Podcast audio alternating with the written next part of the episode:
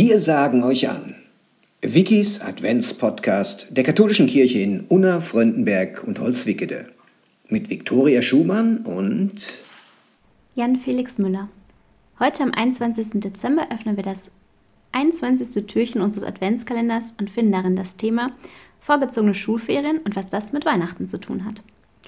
Jan Felix, jetzt sind die Weihnachtsferien ja nun schon ein paar Tage vorgezogen. Das hätte ich als Schülerin sicherlich total cool gefunden. Die Frage ist, ist das wirklich nur cool oder gibt es auch hier vielleicht diese berühmten zwei Seiten einer Medaille?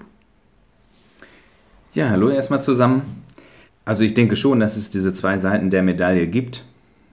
Dass vielleicht sich einerseits Schülerinnen und Schüler freuen, jetzt freie Zeit zu haben. Aber ich denke auch, dass jeder Tag, der, wo keine Schule stattfindet ähm, und wo zum Beispiel Homeschooling stattfindet, eher ein verlorener Tag ist, ein verlorener Bildungstag. Ich habe mal so vor ein paar Wochen eine Sendung gesehen im ZDF, Lesch Kosmos hieß die. Da haben die verschiedene Studien vorgestellt und eigentlich waren sich alle einig, dass Kinder am besten in Gemeinschaft lernen, mit sozialem Kontakt mit den Lehrerinnen und Lehrern. Äh, in allen Studien es so war, wenn es digitales Lernen war, ähm, sie nicht so erfolgreich waren. Von daher, ich habe das gemerkt äh, in der äh, Hoch-Lockdown-Phase, dass wirklich Homeschooling schnell an seine Grenzen gestoßen ist. Unsere Kinder haben sich von uns als Eltern nicht so gut was sagen lassen, als wenn es die Lehrerin getan hätte.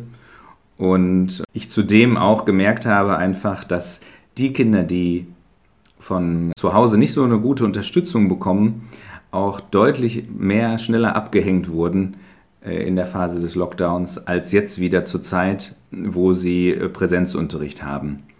Von daher ähm, finde ich das ganz, ganz wichtig, dass Kinder in der Schule gemeinsam äh, im sozialen Miteinander auch lernen können.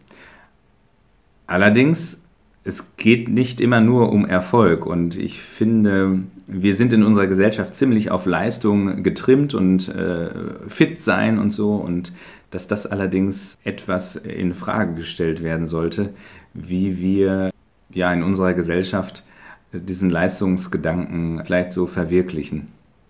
Und da habe ich schon doch auch Anfragen dran. Jetzt sind wir ja ein kirchlicher Podcast. Meine Frage wäre jetzt, gibt es da auch Parallelen im Glauben? Siehst du da welche?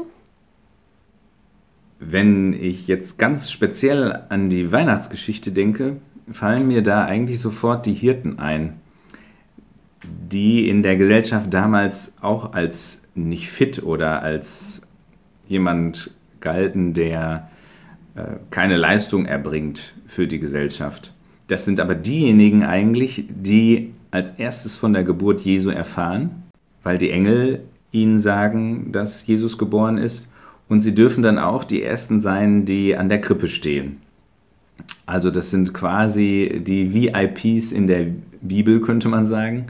Und ich finde, ähm, das macht mir nochmal deutlich, dass es halt nicht darum geht, wer bist du, was kannst du ähm, und äh, was hast du geleistet für die Gesellschaft. Das sind nicht die Fragen, die Jesus stellen würde, sondern Jesus stellt da andere Fragen. Und da fällt mir eigentlich immer auch ähm, ein Lied ein, was ich ganz schön finde. Das heißt, jetzt ist die Zeit, jetzt ist die Stunde.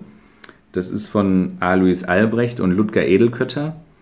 Und da geht es zum Beispiel darum, dass der Herr nicht fragen wird, was hast du gespart, was hast du alles besessen, sondern seine Frage wird lauten, was hast du geschenkt Wen hast du geschätzt um meinetwillen? Oder zum Beispiel, die Frage wird nicht lauten, was hast du gewusst, was hast du gescheites gelernt? Die Frage wird lauten, was hast du bedacht? Wem hast du genützt um meinetwillen? Das ist eigentlich genau das, worum es uns auch gehen sollte, dass wir jeden Menschen so annehmen sollten, erstmal wie er ist, ohne zu gucken, was er leisten kann. Ja, vielen Dank dafür.